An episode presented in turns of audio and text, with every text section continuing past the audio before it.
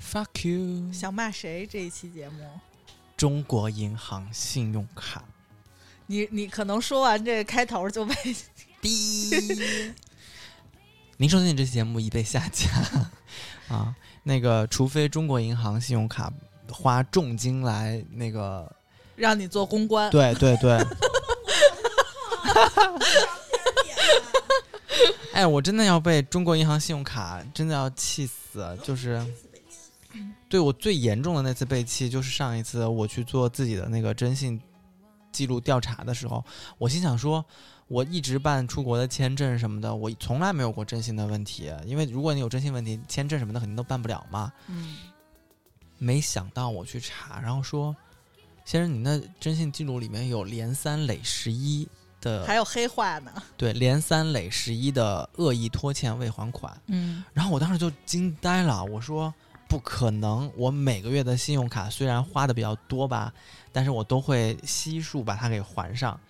然后他又说说，嗯，先生您再好好查一下。然后我就去征信那个部门调了我的资料，呃，征信的那个机器上调了我的资料，我发现就是我名下的一张中国银行卡里面有一个美金账户。它那个连三累十一什么意思啊？连续三个月超过十一次，连续就是包括这三个月。就是连着三个月，嗯挨着的三个月，嗯，超过十一次，总共超过十一次。对，嗯出出现这样的问题。我说出现什么样的问题啊？说恶意拖欠那个那个呃信用卡款项没有还。我说我欠了多少钱啊？后来查出来，是我中国银行名下一张一一张卡的美金账户里面，每个月五美金、嗯六美金、五点五美金、四美金，嗯没还。我说不可能，我同期那五美金、四美金没还的那几个月，我人民币账户都还了一万两万的那个款。如果我这一万两万我能还得上，我为什么这五美金、六美金我不把它还了呀？说先生，对不起，我们这儿查到就是这样的记录。然后我打我打电话给那个中国银行，就给我摆出一副，啊，先生，对不起，我们这边查到的就是您一直未还款。我说不可能，你们每个月都会给我发你有多少多少款可以啊还款，信多少多少款可以做分期，还得让你分期然。后给我打电话，拼命打电话说：“先生，您这张卡里面有多少？您是我们的优质客户，我们现在可以给你提供什么？呃，分三期多少多少利率，然后分嗯六期多少多少利率。我说：“你们每个月都打啊，但所以我不可能漏掉啊。但是我们这边查到的就是这样的情况。我说：“那您能够跟我推算一下，说我有中国人民币账户都还上款，为什么我美金账户没有还嘛？这个不合理啊！”我说：“你们现在影响到我的征信的那个那个调查结果了。”啊，先生，我们这边很抱歉呢，我们就是发现了这，我们跟您呃查到的结果也是一样的。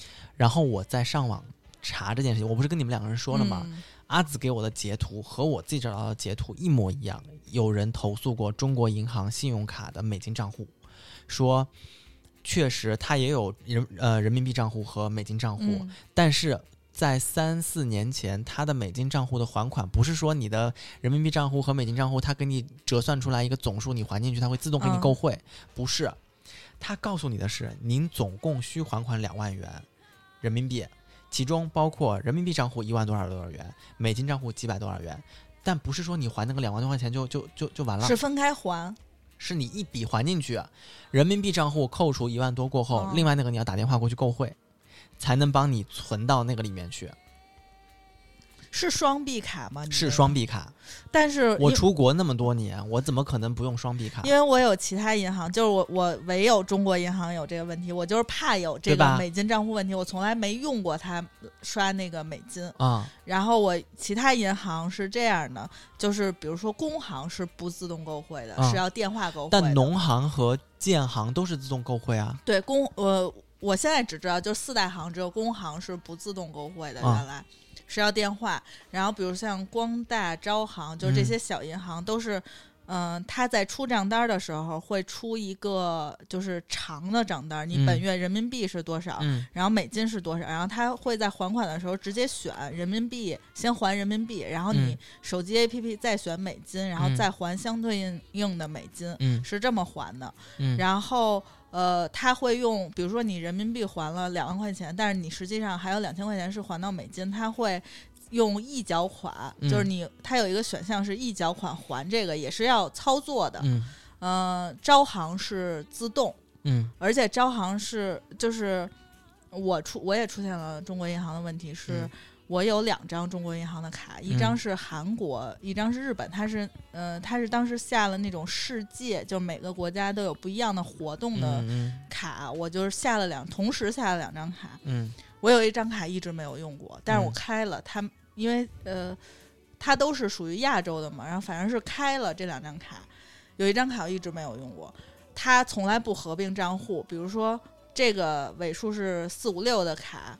和尾数是一二三的卡，你必须得分开还，嗯，但是它的额度是共用的。嗯就是比如说招行，我这个月是一万块钱账单，不管我是用哪张卡还的，我只要把这一万块钱还进去，它就自动的帮我还到各个我不一样的卡，就可能有的是闪付的那种卡，有的是异形卡，它就会嗯帮我还掉。嗯但是唯有中行，就是你必须得这个银行用了一千，那个银行用了一千，必须得分开还。嗯就是即使我是同一个银行，不同的两张卡还得分开还。嗯，然后最可恶的是，他在这个月上个月收了我八十块钱的年费，当时我就气疯了，因为我已经把卡还了。嗯然后他说显示我还欠八十块钱，我说我不可能还欠八十块钱没还呀，嗯我我就打电话过去，呃，不是，我就查了一下明细，嗯因为我从来没查，很少查信用卡明细，我大概嗯心里有数。我就是因为消费的比较多，还有那种打车什么小额的，嗯嗯我头一次查，我说这个八十块钱年费，如果不是他单独在另一张卡上出现，我可能就还了，我也不会去打电话问。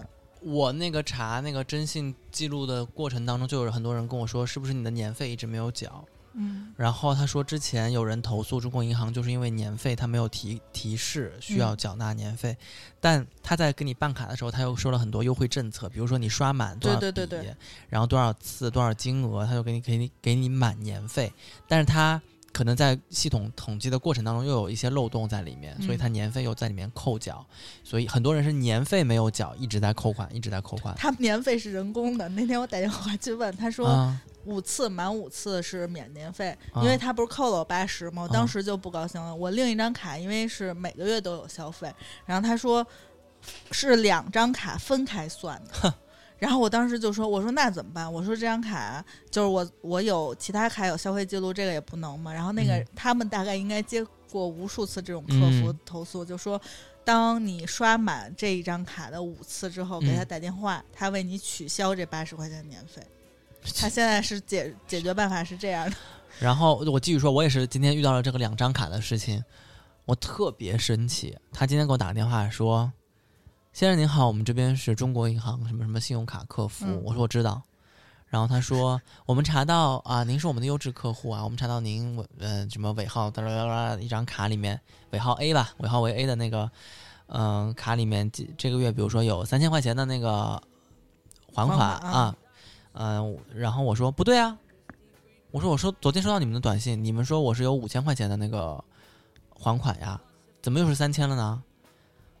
先生正好，您好，我这边查到的尾号为 A 的这个卡里面就是三千块钱的那个还款。我说可是昨天我是收到了你们中国银行给我发的短信啊，先生您再确认一下。然后我打开我说九五五六六是你们中国银行给我发的短信吧？哦，先生您好，我们这边是信用卡客服中心，我们的电话是四零零 呃九五五六六。我说有区别吗？啊，您说的是，我说的是九五五六六。哦，先生您好，我们这边的电话是四零零八九五五六六。我，然后我当时就惊了，我说你是不是中国银行的员工啊？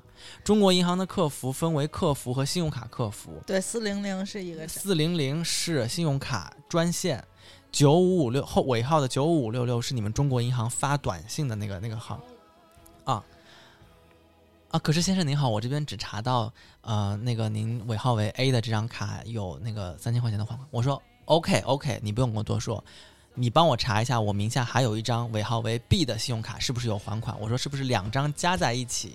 话筒架来，对对对。然后我说是不是两张加在一起有五千块钱的还款？他说，嗯，可是先生，我这边查不到您的另一张卡，哎，您啊，先生，您名下没有另一张卡。他跟我说的原话是，我说哦不可能，我办了两张卡，这两张卡我一直在用，一直在还，嗯，上个月我还还了呢。先生，不好意思，我们这边查不到，我就查到您这个尾号为 A 的有三千块钱。我非常清楚，他就是为了这个三千块钱来找我做分期的。嗯，我就是不想跟他说这个话。然后，但是呢，我又有点，因为经过上次那个美金账户嗯过后，我这一次刷的也是美金，我是出差刷的那个在韩国刷的酒店，啊所以我心里面不放心。其实我知道他要跟我说分期，但是我知道他没有算到那个几千块钱，肯定是我在国外出差刷的那个金账户啊刷的那个美金账户，所以我说你能替我查一下吗？查不到。然后我说，我说那我现在你等我一下，我打开手机 APP 我自己来查。然后我查到了，我说哦，我说我查到了，我说你这边的权限是不是查不到那个尾号为 B 的，只能查 A 的？他说啊对。然后我说那我告诉你啊，我是 A、B 两张卡加起来，比如说有五千块钱的还款，你还要解释啊？所以我说你没有查到，所以金额是不对的。我说那那行，那我知道了，我把我把款还上就行。我说谢谢你啊。然后我刚准备挂电话，他又开开始说了，说哎先生等一下，其实我这次打电话是为了，我说是为了让我分期是吗？对，你是我们的优质客户。我说你闭嘴。我是你的优质客户，你查不到我名下有两张信用卡吗？我说你知道吗？我上一张信用卡就是因为你们工作的疏漏，导致我里面五块五块的美金没有还上，最后我的那个那个征信记录出现了问题。我说我不想跟你多废话，你们也不用给我打电话了，我就把电话给挂了。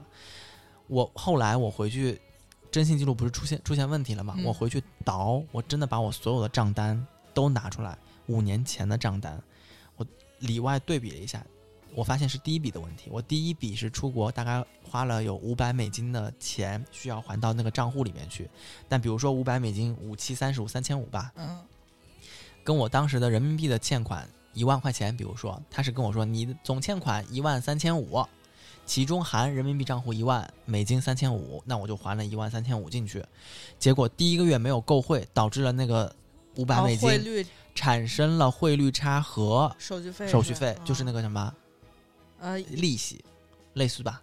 对，循环利息，对对，对利息。那我第二个月马上打电话还款，还上的是当月的，就是以当月的利率购汇买了上个月的，还了上个月的款，但没还利息，没还利息，也没有还税差，就是那个利率差，他也没有跟我说，所以那笔钱就一直五块、六块、五块，然后就一直在这样倒倒倒倒倒，嗯直到你有下一笔美金，直到我下一次出国，比如说我花了五百，又花了五百美金，然后我回来一查账单是五百十一美金或者五百二十美金了，我就还了五百二十美金，还上了，没有了这件事情，然后再到我下一次出国，可能我又是出现了这样的问题，哦，所以我出现了连三累十一，累计十一次啊！我说天哪，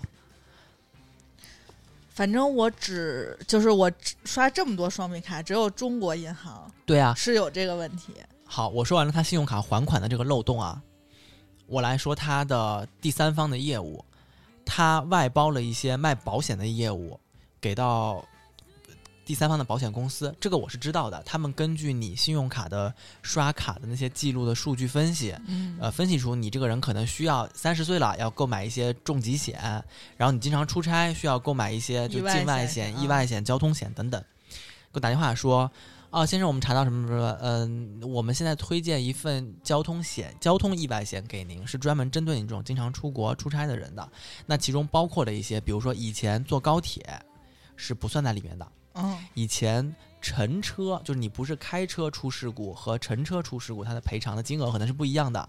以前坐地铁发生啊、坐坐电梯发生危险，没有规避在那个公共交通里面，现在电梯算了。嗯他说这些呃那个那个条款是新补的，这些呃我们因为你是我们的优质客户，所以我们第一批就啊，优先给你，哎对吧？哎哎他说您这样，我说我说你这样啊，你跟我电话里面讲这些条款，我得看到了这个合同保险的合同，我说我再去问一下懂保险的朋友，我才能知道这个保险是不是我需要补充的保险。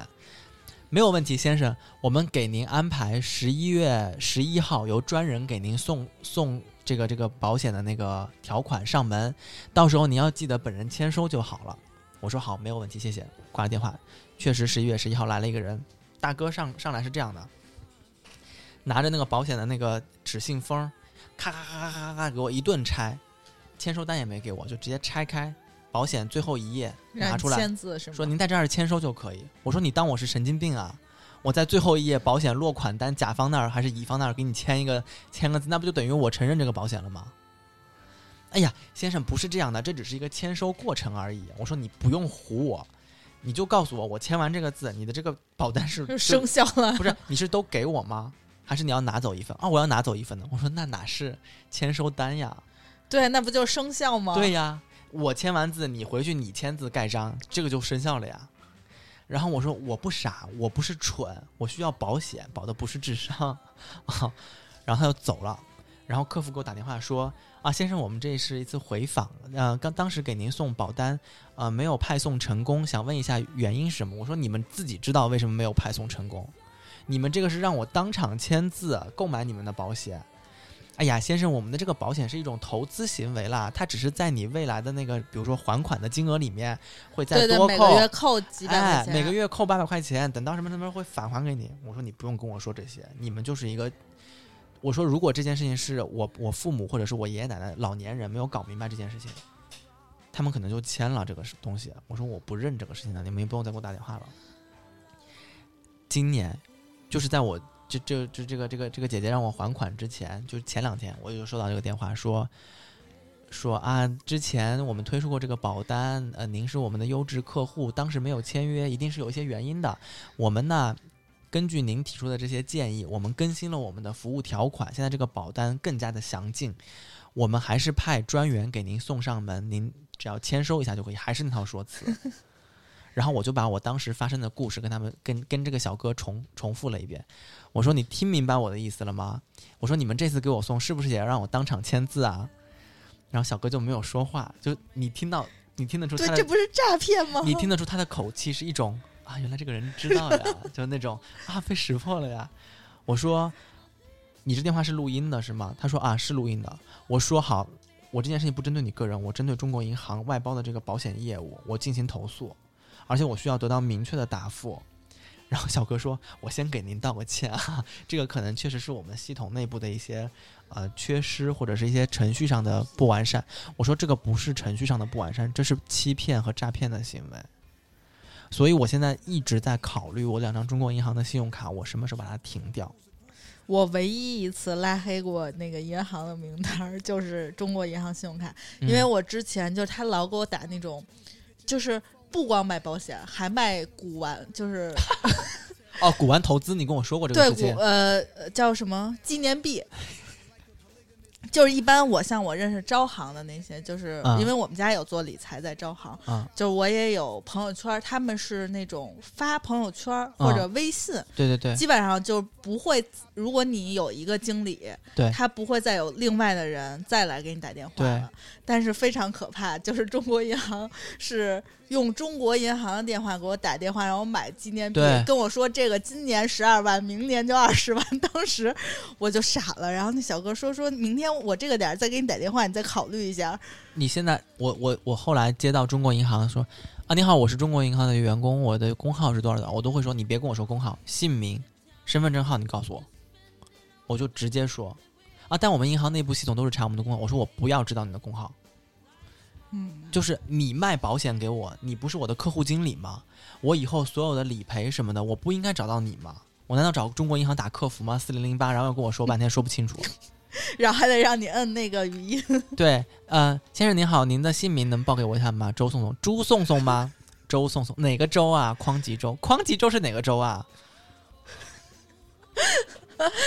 然后，哎，没说，就我把银行那个电话拉黑之后，有一个问题，就是如果我想还款，他不是要发验证码吗？啊，我一直收不到验证码，然后我就哎对 对对给银行打电话投诉，他就问我说：“您是不是把我们的电话拉黑了？”啊，当时我心里就已经还真是。然后我说没有啊，然后人家就是就是大概知道你是怎么样，就说啊说那您检查一下怎么怎么怎么怎么样。然后我说嗯好，我说我再去看看。结果果真说来嗯哇，我没有想到，因为中国银行，唉我觉得在我心目当中带就是国字头的都不会差到哪里去，但是中国银行这这几年来的这些所作所为让我真的非常震惊。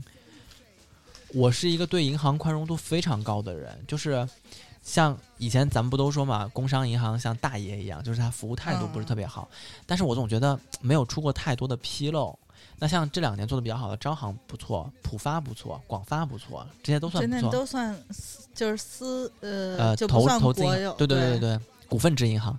然后，嗯、但是中国银行我真的没，因为我一直用，我从上学就开始用，因为我出国上学就要用双币卡，所以我就一直用一直用，我没有觉得有怎么不好。但是这两年越来越发现他们的这个系统里面出现了这样那样的问题。我觉得是因为服务比不上这些其他后起的银行。我吃是吗我有劲儿了，我来吐槽一下，来吐槽一下，我来吐槽一下这个不是不是贷款，就是卖保险这个事儿，因为我接到了很多次这卖保险，因为我姐啊在年轻的时候啊在平安干过，当过业务员，而且是干到了很挺好的那个讲师那级别。她给我讲过，她说卖保险其实他们都是有一套话术的嘛，就是他每个每个人第三方外包的这些人，他们会受到呃培训，培训里面就会教他各种话术。就是说你怎么应对客户给你提的问题，你怎么给他挖坑让他跳进去？因为你后来你后期你在接到这些电话的时候，你会很明显的感觉到他们都是有一套固定的流程，就是最明显的一个就是他你跟他接电话，他说我呃我给您。就是还没有介绍条款的时候，他大概给你说几句他们的好的地方，你知道？他说：“你看，我就给您就是就是开始就是办一下，或者说是呃走一下流程，这个代表，如果你同意了的话，就是说明你开始授权他哦给你进行电子承保。这是不是得分点？就比如说你录到这句话，对，因为他是录音的，他到时候你在告他的时候说你是自己愿意让我刚跟你开始操作的，是，他说我给您操作，就是大概的这个意思是这个，但他具体怎么说我忘了啊。每个银行都一样，只要是卖保险的，嗯他都会，尤其他早些年特别喜欢推出的那种，每年你只花需要花点冰棍儿钱，你就可以得到一个呃之前的一个对对对，攒钱，然后给你返他是按。那个一天算，嗯就是他说一天是几块钱，但是其实一个月还是那么一个月大概三三几百吧，嗯，我十年前还是五年前，他就是一个月大概三百六十块钱，然后呢，到再往现在的一个月就五六百、七八百了，所以呃，之前我我有专门看过，说所有所有买保险也好，银行推荐的保险哈，肯定是。最好不买，尤其是这种返红利的，包括普通保险公司推荐的所有投资类型的保险，一概不要买。投资类的保险一概不要买，就是他跟你说说，你看我们这个保险是兼具有保险、保单以及投资的理财的功能的，嗯组合型，对，都不要买，买就买纯保险，就是因为投资的红利的那个返还利益，在你返利的时候就会出现有很多幺蛾子。不一定，第一不能返，不一定能返回来，而且条嗯保险条款特别多。你不是研究这个的，你有很多条款你都顾不上看。你你想，很多人在银行里，你买基金理财的时候，他让你签的那个协议都没有人看。那一次，我记得我妈第一次开那个基金账户，就是理财账户的时候，是在农行开的。因为你现在想开这种理财账户，都需要亲自本人去银行做理财风险。这个是因为以前估计被告怕了，就是你在网上嗯。原来买理财没有门槛嘛，现在买理财必须得亲自去做。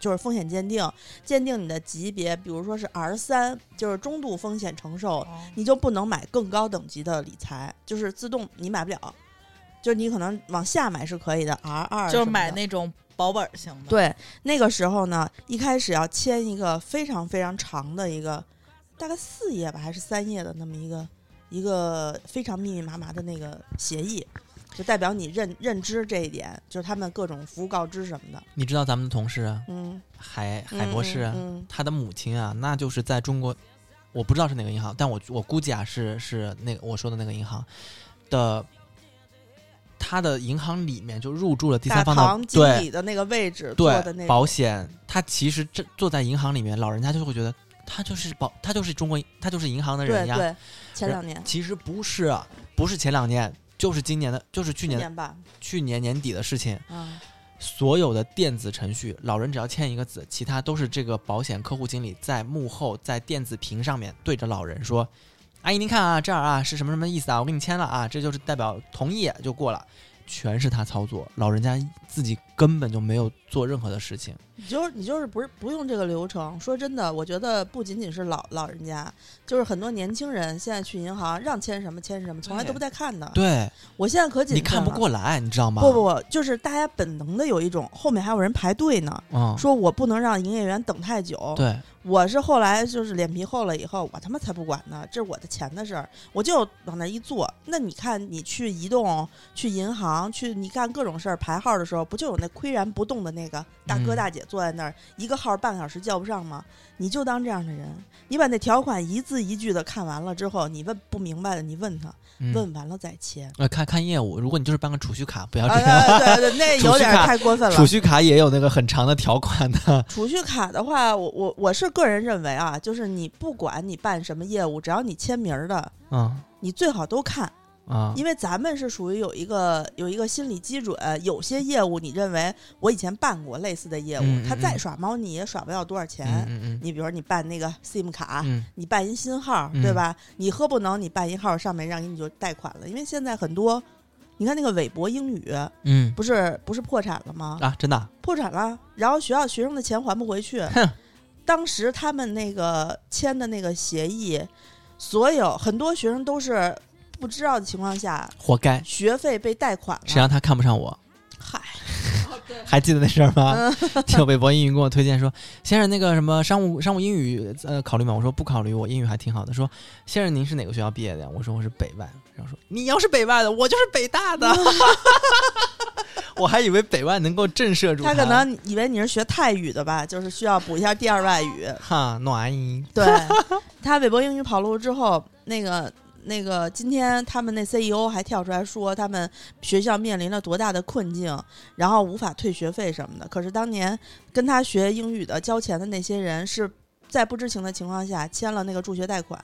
就是说，他们所有的钱，他是跟第三方合作了之后，你其实就是那种小额贷，你就贷上了。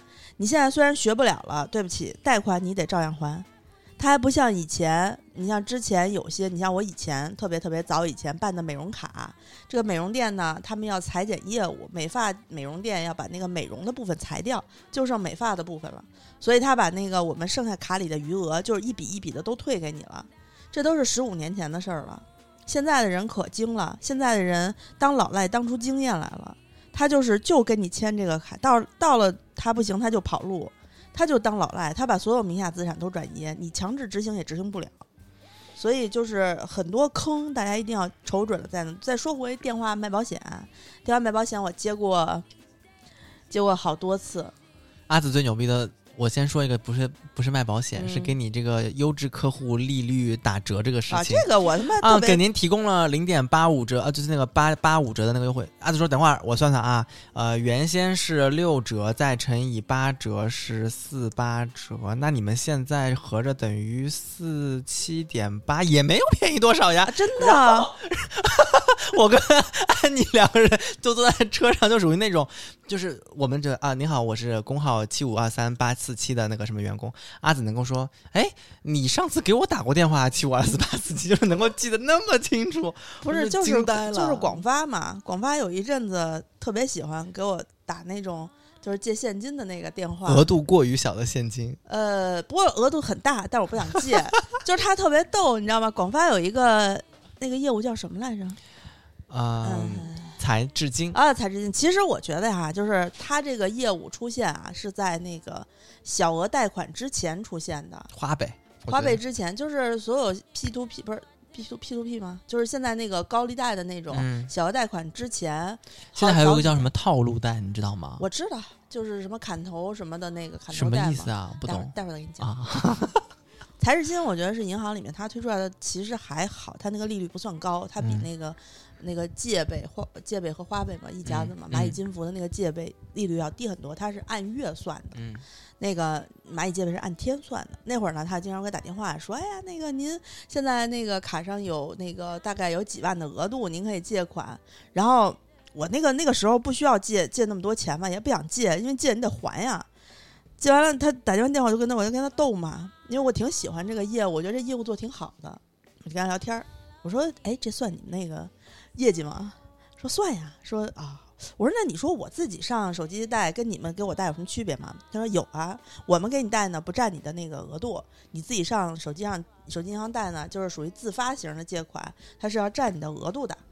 然后什么什么的，我说啊是这样，我说可是你说你这三万几万的，就是小了吧唧的，你说我这不够呀？他说没事儿，我可以给您升额，您最多可以贷二十万。我想是二十万，说要不然先给您贷十七万，我说要来干嘛呀？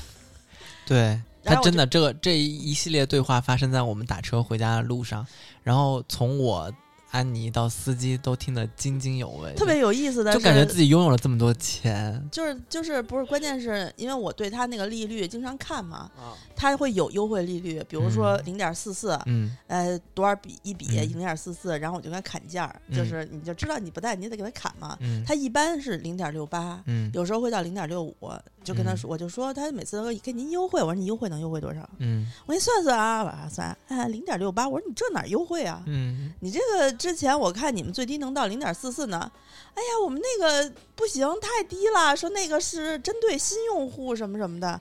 我说，哎呀，我说你看你都打电话打上门了，又说我是你们优质客户，对不对？你为了干成这笔生意，你干嘛不能给我低点啊？对吧？反正也是你的你的那个你的那个业务，感觉他一直是在调戏人家声音好听的客服小哥哥嗯女的哦，啊，女的，然后然后就是拍大腿聊半天，然后最后我说不带，其实我觉得就这个还属于就是你可以，他没有套路你，他没有骗你，没有强制你，或者没有没有套路怂恿你，有有套路，很小，他不是很小吧？他没有骗我，但他有套路我，嗯嗯话术啊。他有话术。嗯他们嗯因为每个人说的那个套路是一对样的，啊对对对对，卖保险的这个我想起来，就阿紫说的这个非常对。他在电话跟我说这个保险业务的过程当中，他会会说，如果您觉得可以，我就先帮您出一份合同。然后这个合同上面有我们所有的保险的条款，它是上面有合同编号，是专属于您的一份什么购保险的合同。然后到时候我们会给您寄过去，您只要负责签收就可以了嗯。对他不告诉你说你只要同意了，就代表你已经电子同意了。您觉得这样可以吗？对，只要你说哦好啊，嗯，就是我每次都是，哎，不行，你等等，他们特别怕我这种，因为会打乱他的节奏。嗯他们都是第三方外派的，就是培训完了之后直接上岗，所以不像那种专业的那个保险业务员，懂条款懂特别多，他就没有办法随机应变。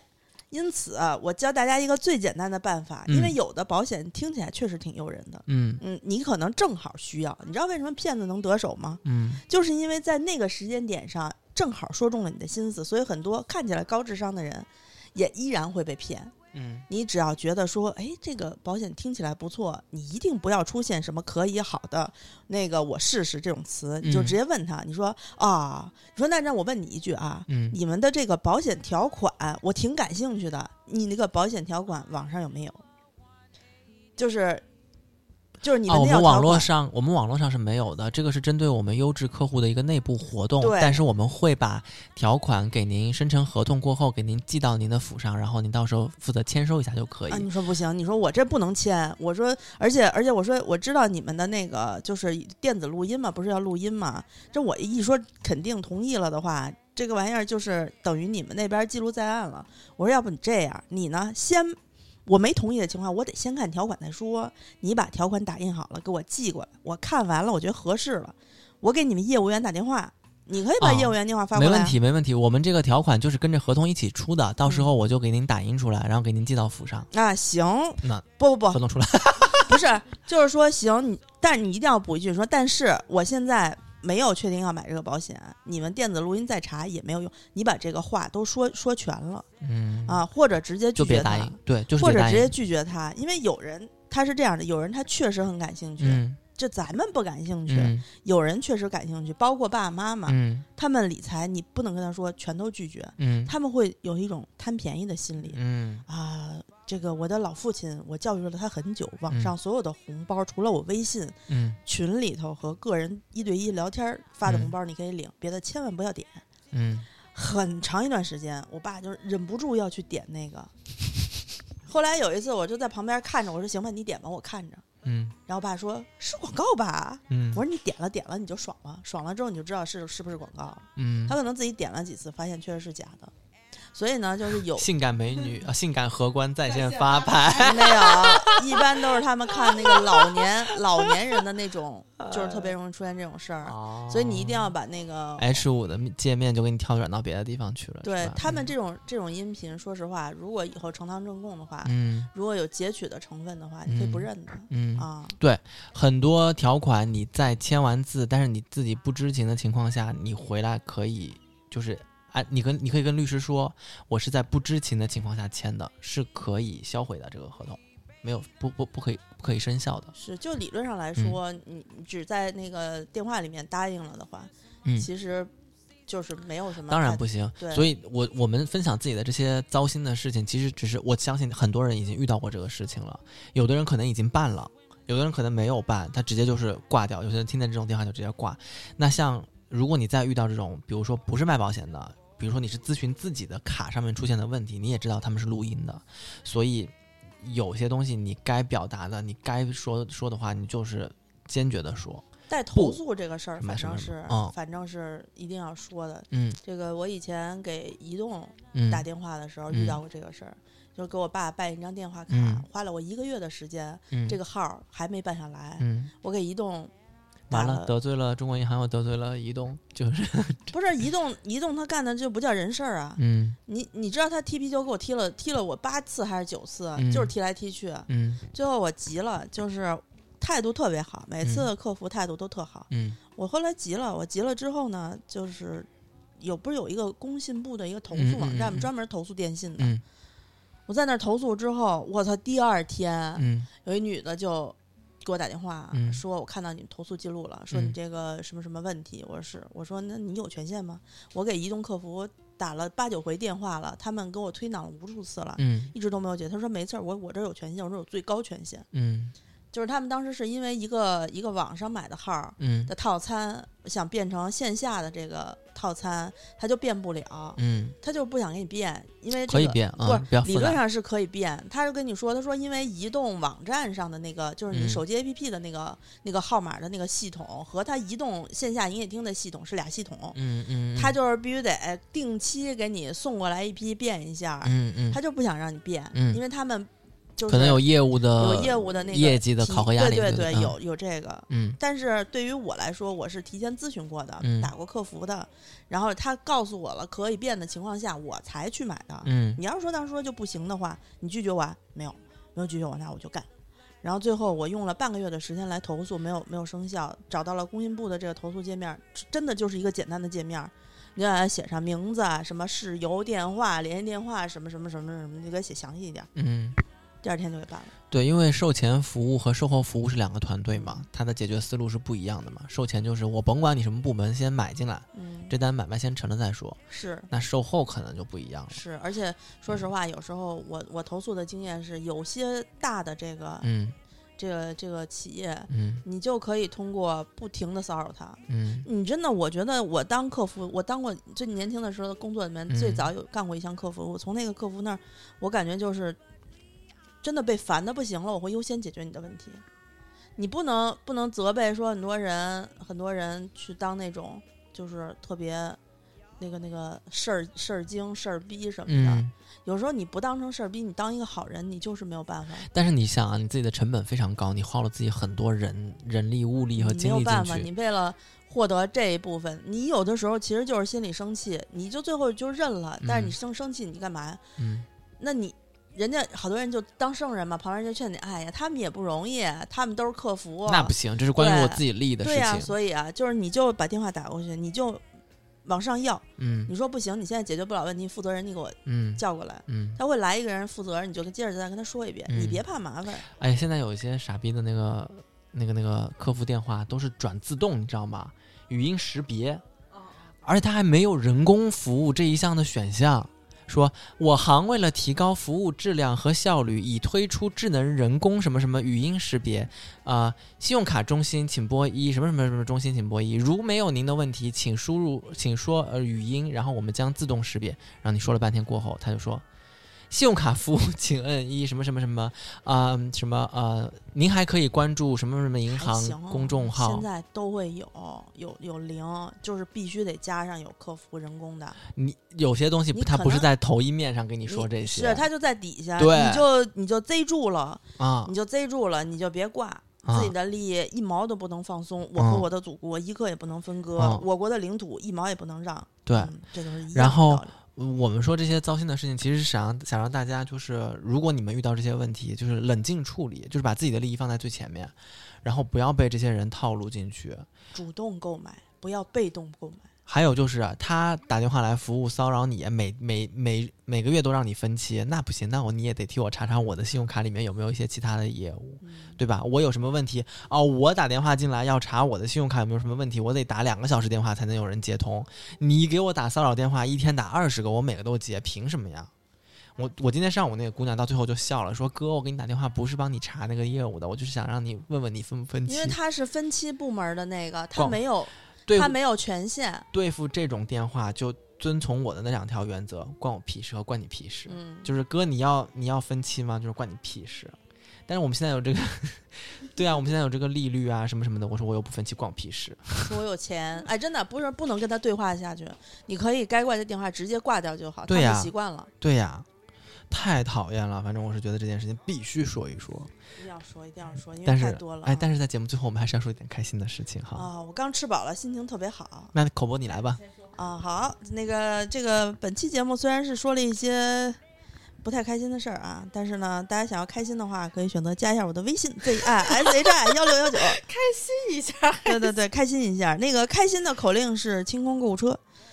嗯、等到你说完了之后，我就会把你加到我们的听众群里面，你就很开心了。对，然后我们自己有一个这个跟粉丝们固定沟通的几个平台，一个是我们的微博是清空购物车官微，以及我们的微信公众号是花钱精，大家可以通过这些联络途径找到我们和我们进行日常的一些沟通啊，还有一聊天互动什么的。嗯，嗯，因为现在关注微博人比较少，所以只要有人评论，我一定会回复的。啊，对，大家大家现在其实因为微博它的活跃度没那么高，我们嗯又不是，你看他们几百万的粉丝能有四百多回复，你想这是呃万分之一的回复率吗？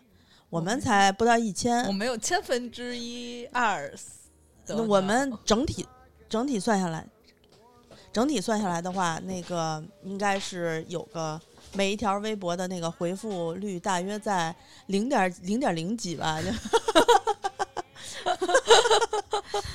太惨了。嗯嗯，那我们不知道这一期节目上线的时候会卖什么。嗯不那个不，我们常规还在卖大闸蟹，也就这礼拜下礼拜吧，都在卖。已经在准备新的团。没事儿，反正大闸蟹肯定有的卖。大闸蟹和酒，酒应该酒是算是限量吧，卖完了就没了。酒的话，我觉得两周可能卖不完，大家抓紧时间吧。对于这个我们的这个微店呢，大家请下一个微店 APP，然后在那个搜索框里面搜“花钱精”三个字，再点那个右上角有一个店铺的选项，这样我们现在都不是在那个第一位了。它它不让它不它不给你显示，它只显示你上新的那个东西。哦，啊，它微店它自己有一个屏蔽机制，你选择店铺之后，就会出现两个店铺，那个封面一个是呃翻白眼的女人向左看和向右看，你就选择花钱精。呃，本店进来呢就是大闸蟹，大闸蟹呢有它优惠，呃，满三百减三十，满四百减六十，满六十六百减一百，满一千减两百，满两千减四百，单张购买可以通过它那个自动的那个优惠券来实现。多张购买的话，你可以先联系一下客服，我，然后我就给你自己人肉 人肉算一下，对，给你搞一个更优惠的折扣。那花千金定制店呢？花千金定制店现在在上架的是我们的各种各样的酒，各种各样的酒，类司令、得有十种了吧？？V D N、啊小粉红、雷司令、威迪恩、小粉红，还有干红干红啊，干红是歌海娜的干红，还有什么依兰喜悦，好像还有那个日本的那个学不卖。啊，不卖哦卖不卖卖，不卖，你挂上架给还有那人看着是吗？日本酒和想吧，波特是有波特有波特啊。还有那个。还有酸奶酒和梅子酒，是的，嗯还主要还有我们的碧螺春茶叶、红茶和绿绿茶就好喝不过百嘛。嗯，就是我们的那个口炒青粮茶系对列。炒青，然后还有碧螺红茶。碧螺红茶呢，就是他们最近这两年刚刚研发出来的，用碧螺春呃发酵出来的红茶。它的香气呢和其他产区的红茶呢味道又不太一样，然后它的制作工艺呢也已经获得了国家的认可。哎，呃，那个茉莉花茶的话，也是用的是碧螺红茶来做的，对吧？基底吗？碧螺春茶是吧？啊，其实我觉得茉莉花茶特别好，特别适合冬天喝。你别看这两样茶都是清火的，其实人冬天的话，体内呃内热会有时候会重，所以很多人冬天有时候会上火嗯，啊。你们可以适当的喝一点点，这个养生养生，对对对。冷的时候喝红茶，就是体内寒的时候喝红茶，爱上火的喝喝绿茶。嗯，嗯，没了，没有少说别的了吧？没有。嗯行那业务不熟练了呀。熟练熟练主要是主要是哎呀今天要录的东西比较多啊好。好那我们这一期节目就先录到这儿啊那我们下一期节目咱们再见拜拜。拜拜。